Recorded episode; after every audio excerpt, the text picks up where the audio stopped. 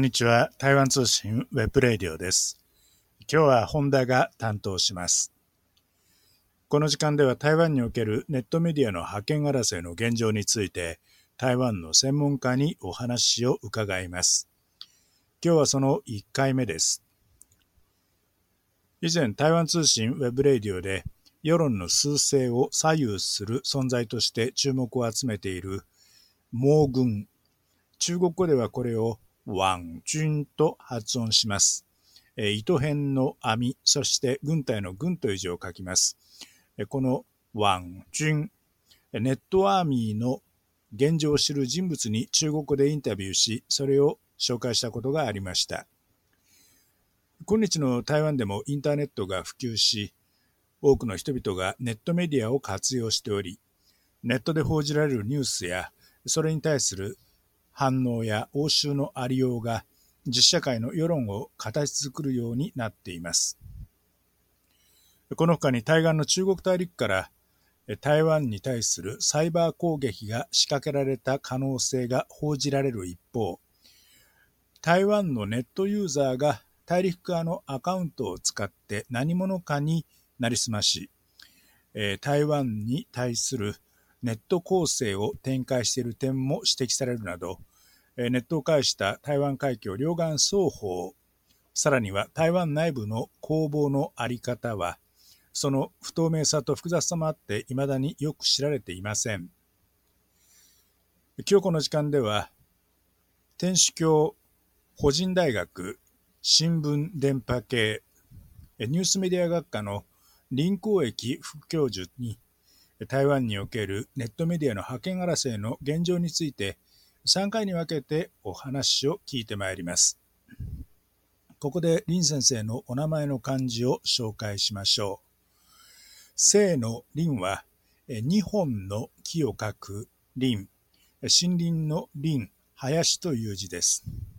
孔は三髄辺で大きな鳥を意味する孔、大鳥という字。命は肛門よりカルシの、えー、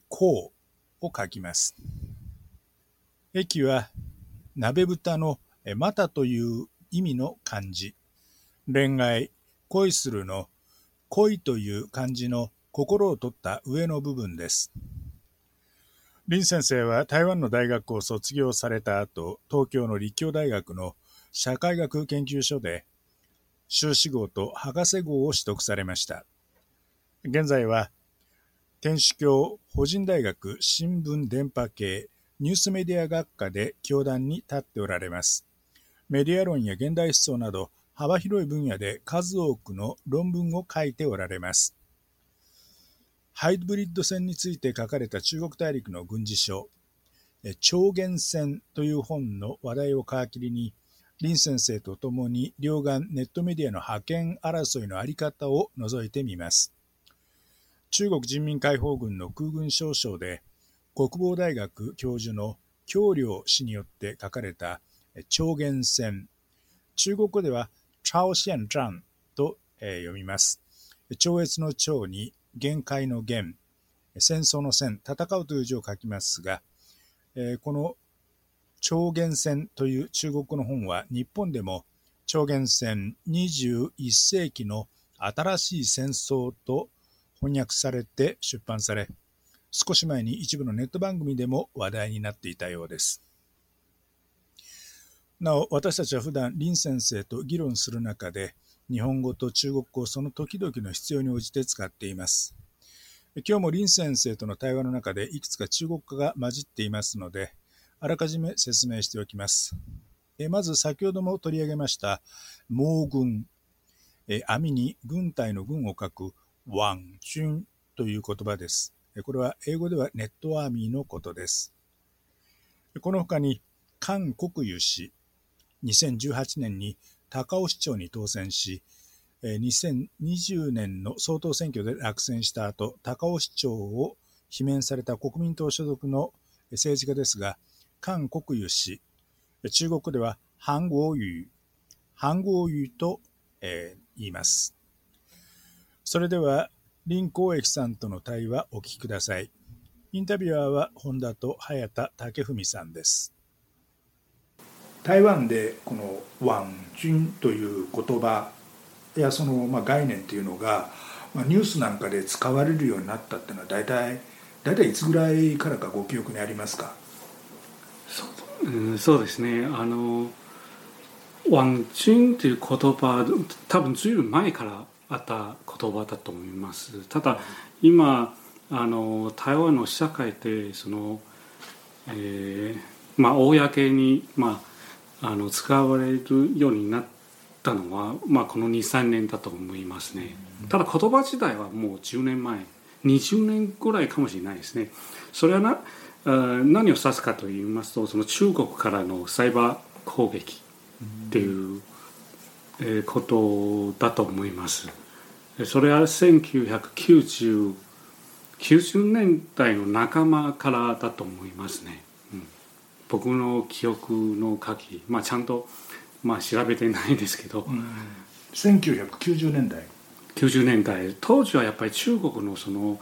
情報戦のあのアプローチが変わったんですよね。朝鮮山のあの一章があの本が出てからあのおそらく中国のあの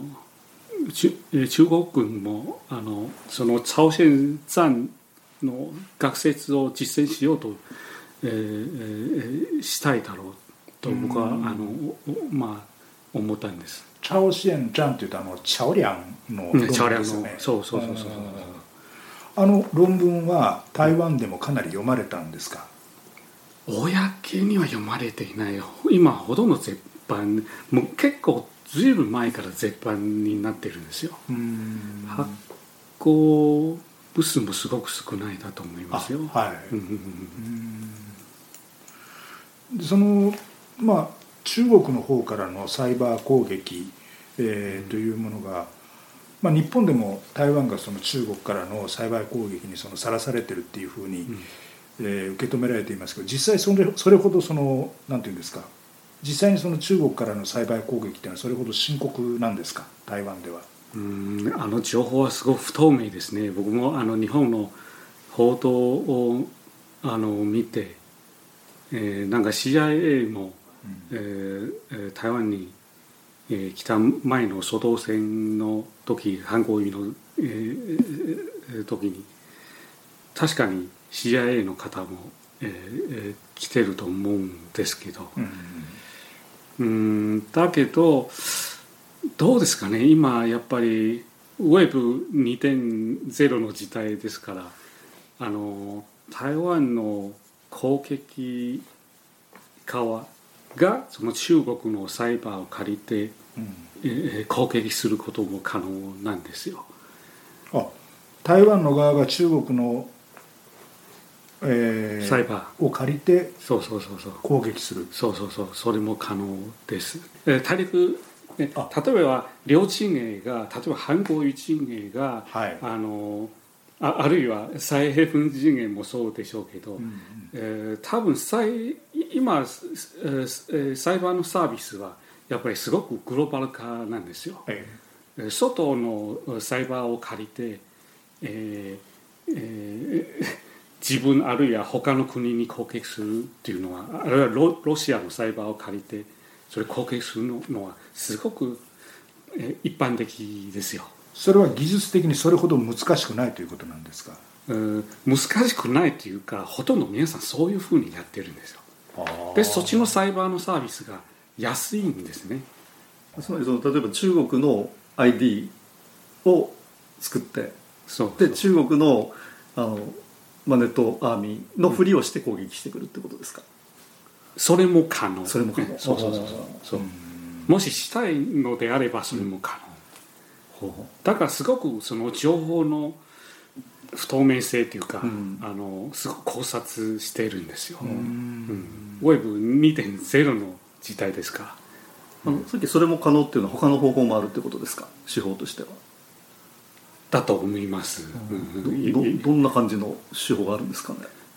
うん。まあ、例えばさっき、あのおっしゃったように、うん、あの他の陣営のふりにして、うん、中国から攻撃するということも可能なんです、そうするとあの世論が変わるんですよ。だからあのあまあ僕も、えー、文献を読んでみるとあの中華民国の軍の文献を、えー、読むとあの彼らはあの最近一番気をつけているのは世論戦ですね、要するにサイバー攻撃はむしろ中国もやらなくなっているんですね。あの公に公あるいはその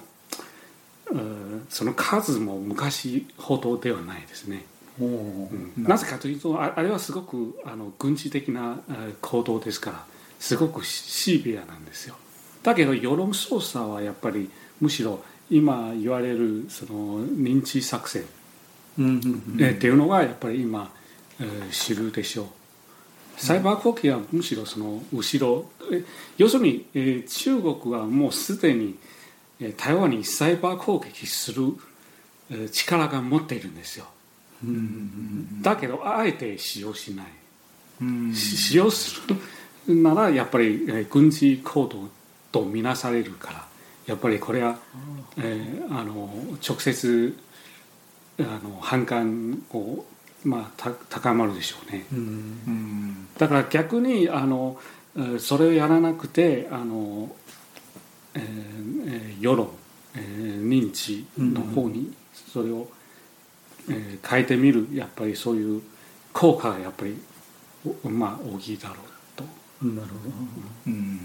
そのサイバー攻撃というのは例えばその政府機関のその、まあ、システムを破壊するとかあの民間企業のシステムを破壊するとかそういった行動ですよね。そうそうそうそうそう。いった力を持ってるんだけどもそれはあまず使わないと。使わないでしょう、うん、私は思います、ね、でむしろその世論世論操作の方、まあ、こちらが重点になってるという。そうそうそうそうそう。だと思います、だけど世論操作も決してあのいあの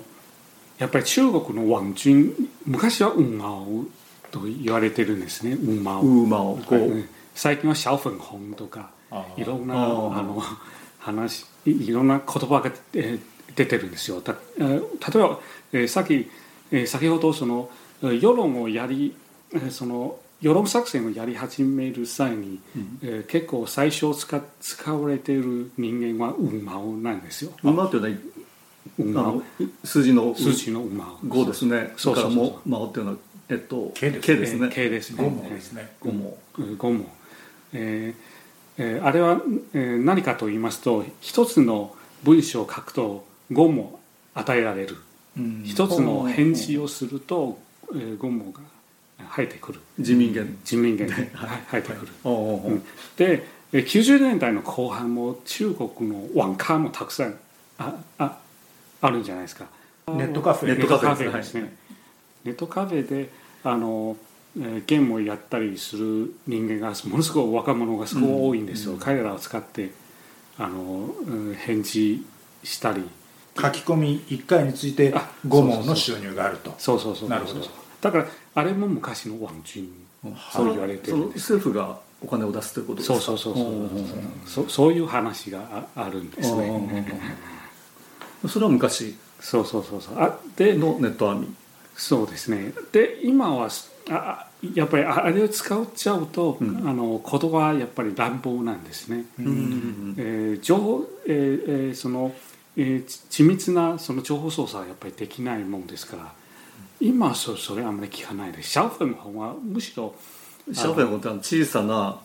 ピンクですね。ピンク。そうそうそうそう、あの、まあ、ピンクというと色はあのどこかっていうのは大体分かりますけど。そうそうそうそう、はい、でああれはあの、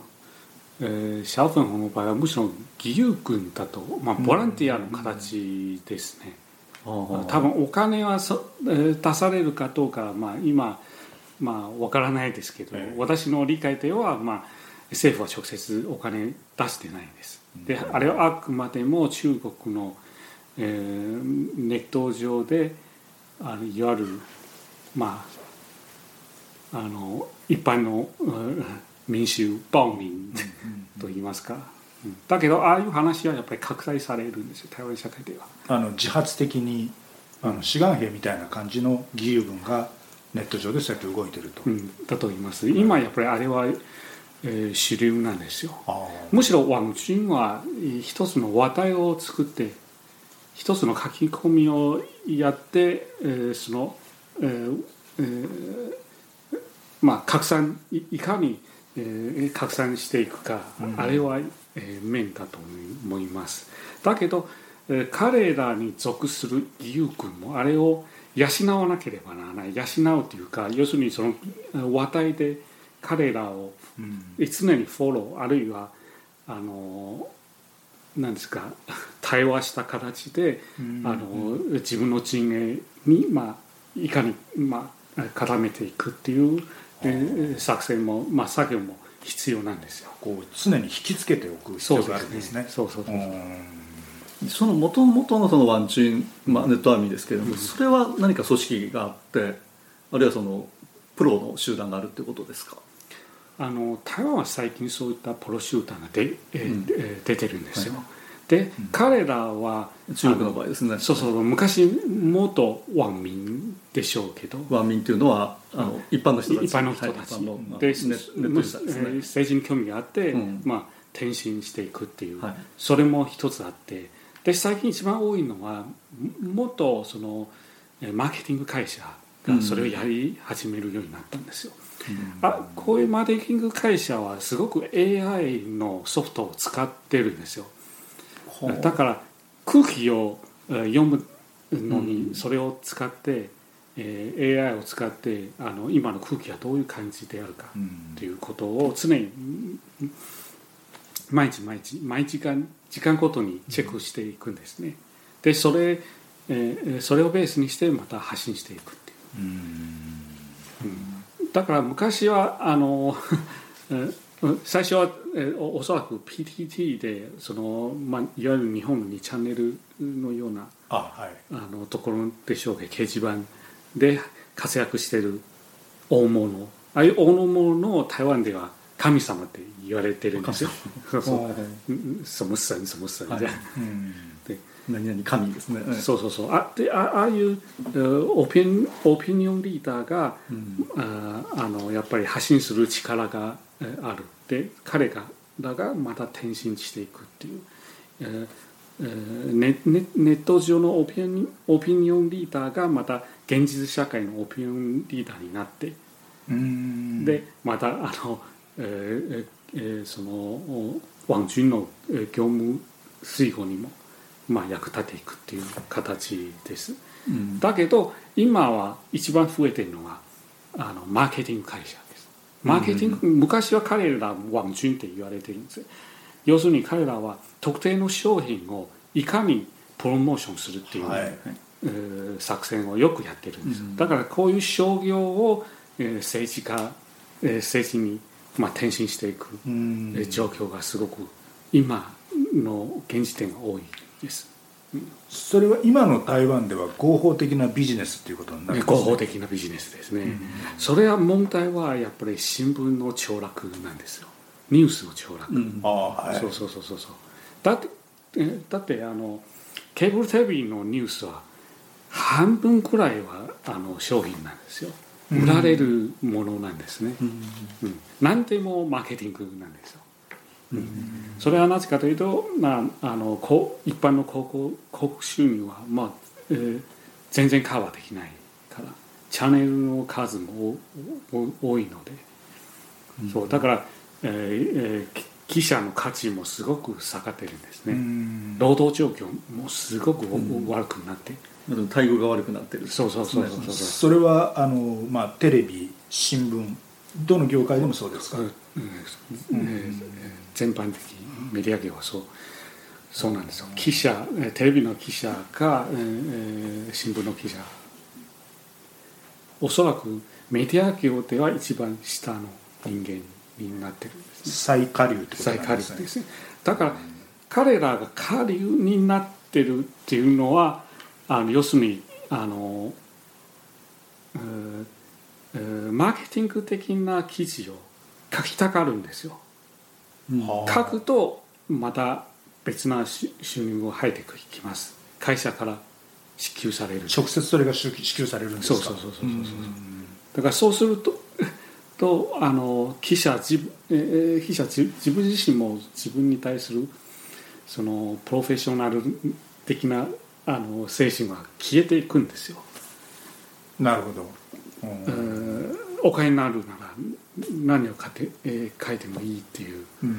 ー、風潮にはなっています。それ今までの観察では大体いつぐらいからその傾向が顕著になってきましたか？この5年間は特に顕著です。5年間5年前からすごく顕著です。これ台湾での話です、ね、そうそう台湾での話。そうそうそう。であの昔例えば韓国を言うと蔡英文が、えー、総選総統選を、えー、やる際両方の陣営も両方ともあのメディアにいわゆるメディアバイヤーがあのいるんですよ。メディアバイヤーがあの何を買ってこの時間帯あるいはこのこの例えばまあこれ例、まあ、いい例かとかよくわからないんですけど例えば最近は蔡英文がそのシャンシャンのあの猫いるんじゃないですか、はい、その猫のニュースをそのソフトなニュースはやっぱり普段はあの新聞にはならないですよ。えー、でああれをイメージ作りのためにあこれいくらっていう。それも可能なんですよ、うん、あるかどうかは分からないですけどそれは可能なんです。なるほど。そう例えば陳其邁は暖男温かい男っていうイメージを作るために、はい、じゃあいくらかかるかっていう。それは可能なんです、あのさっきさっきのちょっとあの話戻しますけれども中国の大陸の方で、うん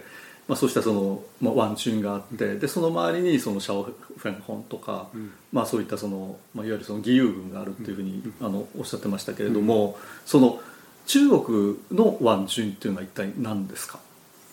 うん、さっきちょっと台湾とは違う場合があのかと思いますけれども、私はむしろ今は、あの今両方はちょっっと似てきてると思います。一つは軍の世界です、軍の世界はもう本当にサイバー攻撃の面ですごく研究されてるんです。だけどこれは実行するのは難しい、しない、うん、すると、まあ、いわゆる戦準戦争行為になってしまうから、だから大半はあの義勇軍がや,、えー、やってるんですよ。だから両方とも義勇軍が今メジャーです。だだけどそのメジャーの背後には、うん、やっぱりいわゆる、えー、マーケティング的な考えが必要なんですよ、うん。うん、いかにあの話題を、うん、作って、うん。うん、彼らをフォローしていくっていう、うん、背中を押していくっていうのがやっぱり必要なんですよ、あれはむしろ今我々が言うワン中学こういう人間たちですね、台湾の場合は、まあ、先ほどおっしゃったたようにその、うん、まあ、実際にこのマーケティングの経費が出てるんですよね。うん、で中国の場合は、やっぱそういったそのどこかからお金が出てそういったそのワンチュンがあってでその周りに義勇軍があるという形になってるんですか、それとも、まあ、その林先生の観察によるとですね、あるいはその、まあ、全体が義勇軍という形。どういう形私はやっぱり、あのやっぱり義勇軍と政府の真ん中にやっぱり曖昧なところがあると思います。例えば YouTuber が、うん、あの例えば、まあ、今台湾もよく使われてるんですけど、はい、あの外人の YouTuber 外国人の YouTuber を使って台湾いかに素晴らしいとか中国いかに素晴らしいとか、そういうのそういう映像はたくさん流れているんですよ。はいあああの背後にはその資金源はどこから来てきたか。やっぱりゴロゴロ変わってあの渡されてるんじゃないですか。点々。うん直接ではなくていろんなところを経由して。そうそうそう。ああるいはあのいい、えー、あのビジネス上限を与えるとか、政府の入札政府のその広告の入札をああなたに有利するっていう例えば最近も一つの話題になってるんですよ。例えば政府入札を審査するこれ台湾の場合ですね。そう、はいはい、はい、委員たちはあのどういうふうに任命されるかすごく不透明ですよ。あ委員たちはほとんど仲間内じゃないか。っていう、うん。うん、批判も今受けられてるんですね、うん、一種の談合状態ですね。そうだと思います、だからむしろ台湾と中国はこの辺すごく似てるんじゃないかなと思い 意見主義的なあの、うん、やり方。昔の意見時代とはあの権威主義。権威主義の時代時代と。ほぼ変わらないです。あの林先生日本の方も観察してらっしゃると思うんですけども、うん、そういった点では日本と違いますか？まあ、だけど日本は一番根本的に違うのはやっぱり日本の市民あるいは若い人たちは政治にはあんまり無関心ですか？らね、あの少し前に、うん、えー、自民党に対して好意的なツイッターを出したの、ダッピっていうのが日本でも問題になりましたけど、あのどうなんでしょう？その台湾あのダッピは日本でもかなり問題になってましたけど、台湾において例えばそのダッピみたいなものがあれば問題になりますか、イースウリンこの間、うん、なってるんですけどそうそうそう。あれはそうそうそうそう、1450の1、えー、1450万元の入札金額、っていうあのあの事件があったんですね。はい、そうそうそう。ああの、えー、事件もむしろ、えー、さっき言ったようにあの断交状態、えー、誰かに有利するっていう。これどどういう事件ですか、えー農委会の農業委員会。農業委員会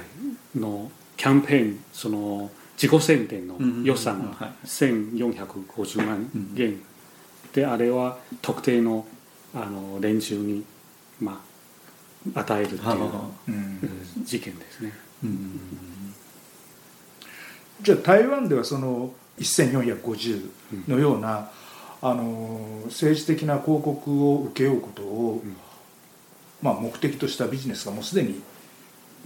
しっかりと根付いてるっていうことなんですね。そうそうそうそうあのそういう予算はですね大半はあの緑寄りの大手メディアが引き受けるんですよ。入札あれを取得して、うん、でまた下請けであの、うん、例えば三里とか民数の場合はその自分の OB、ね。はい、そうそうそう退社した OB が外で会社を作って小分けにしていくんですよ、うんうん、で統括はサンリーが統括するとか、うん、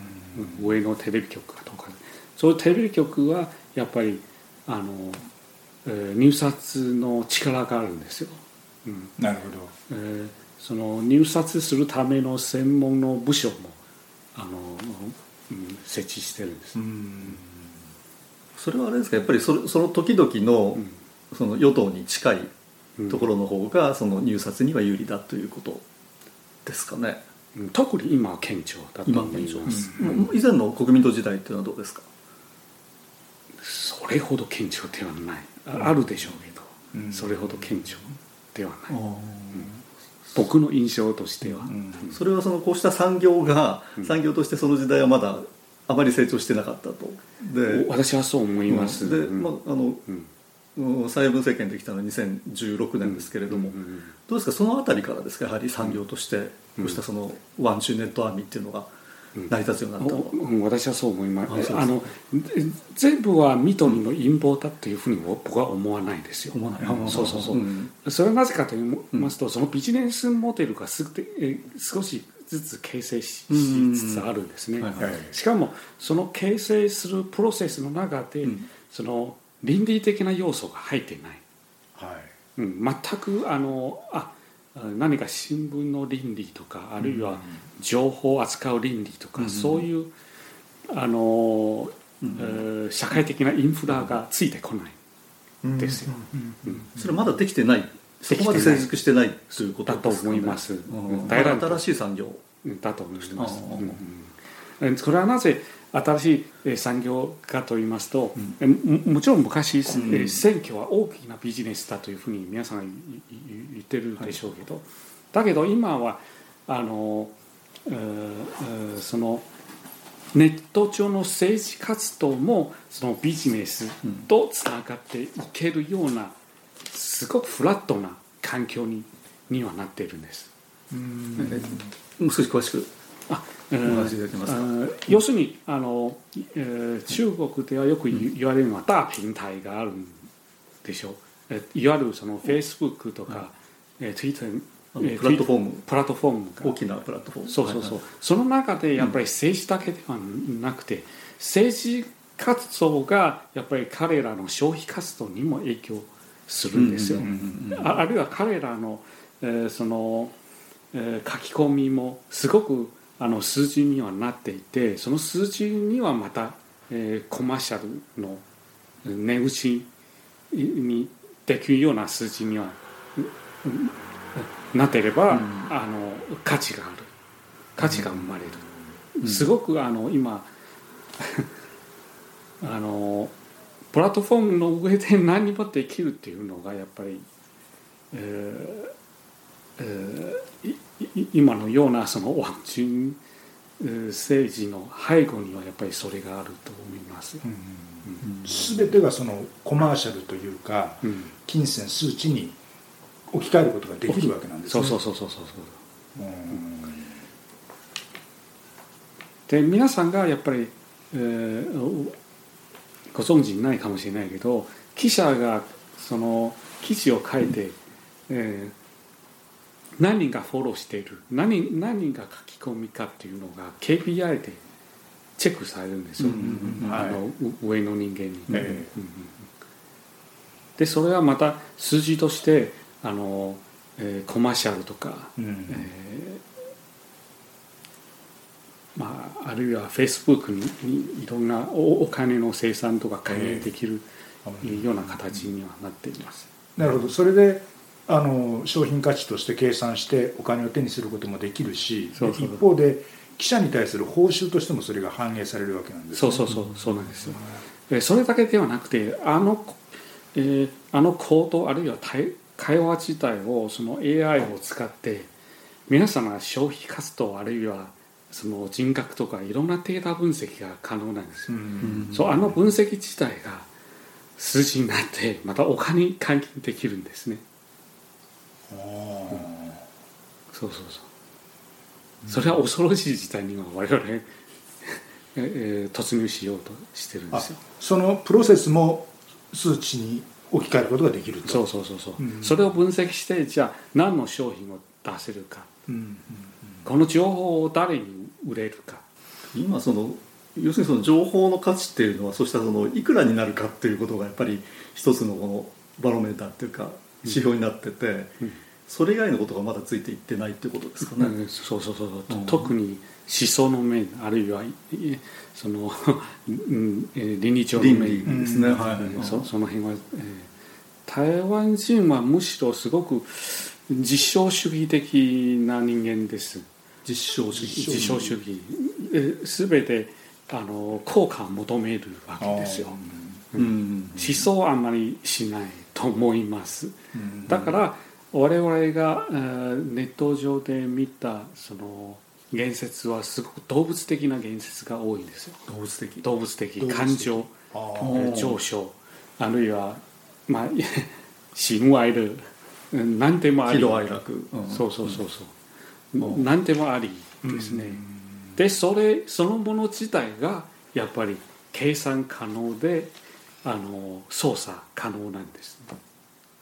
でもそれというのはその台湾だけではなくてあるいはその、まああのまあ、中国も含めてですけれどもじゃなくてこう世界的な現象ではないんですか？その台湾だけのというかその台湾特にっていうことになりますか？そうそうそう。日本もそういう。傾向がある、うん、ただ、えー、大きな違いはやっぱり日本はすごく政治不可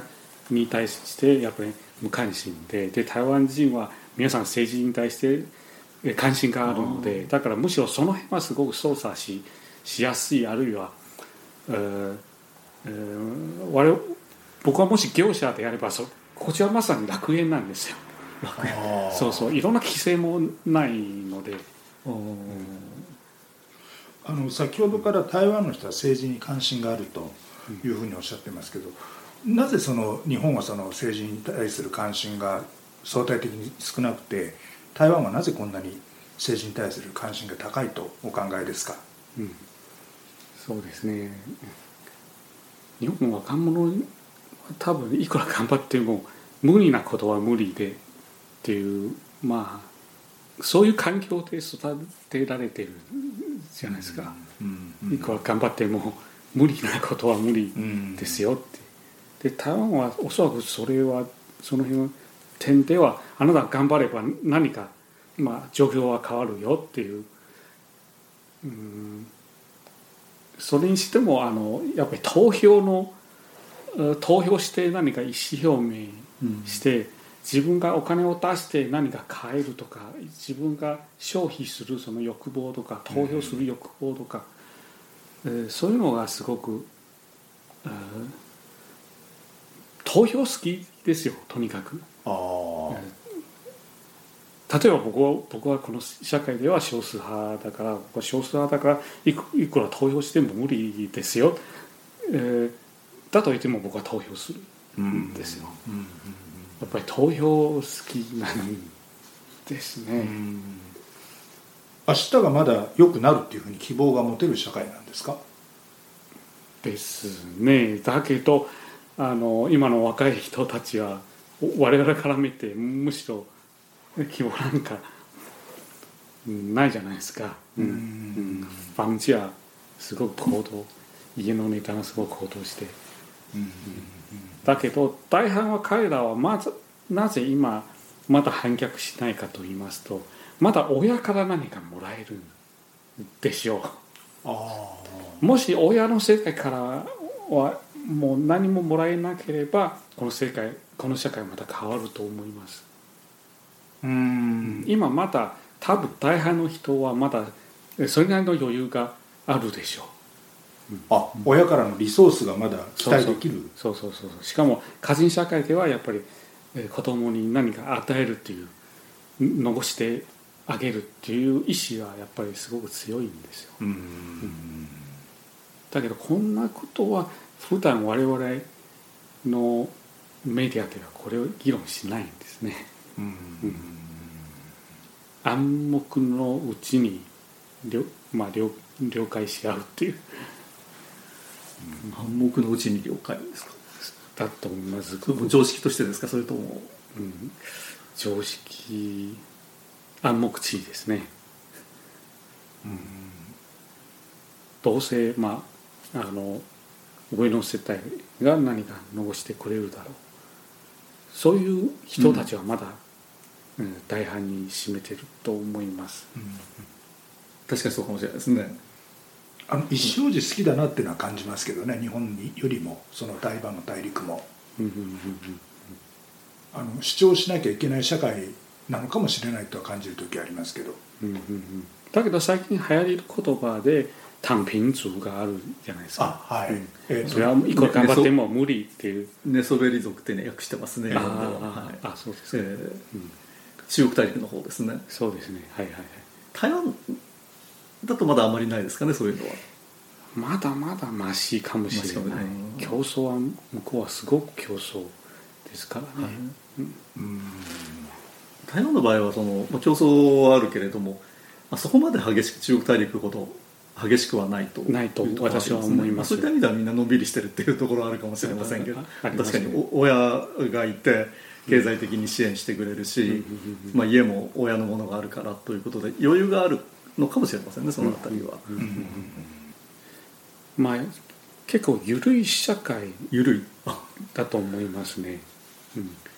ん、あの中国ではやっぱり隅々まで管理されてるから、はい隙間がないですね。台湾はまだまあなんとか、えー、食っていけるでしょう。っていう。そその辺りとそのネット社会ってのの動きっては何かやはり関係がありますか、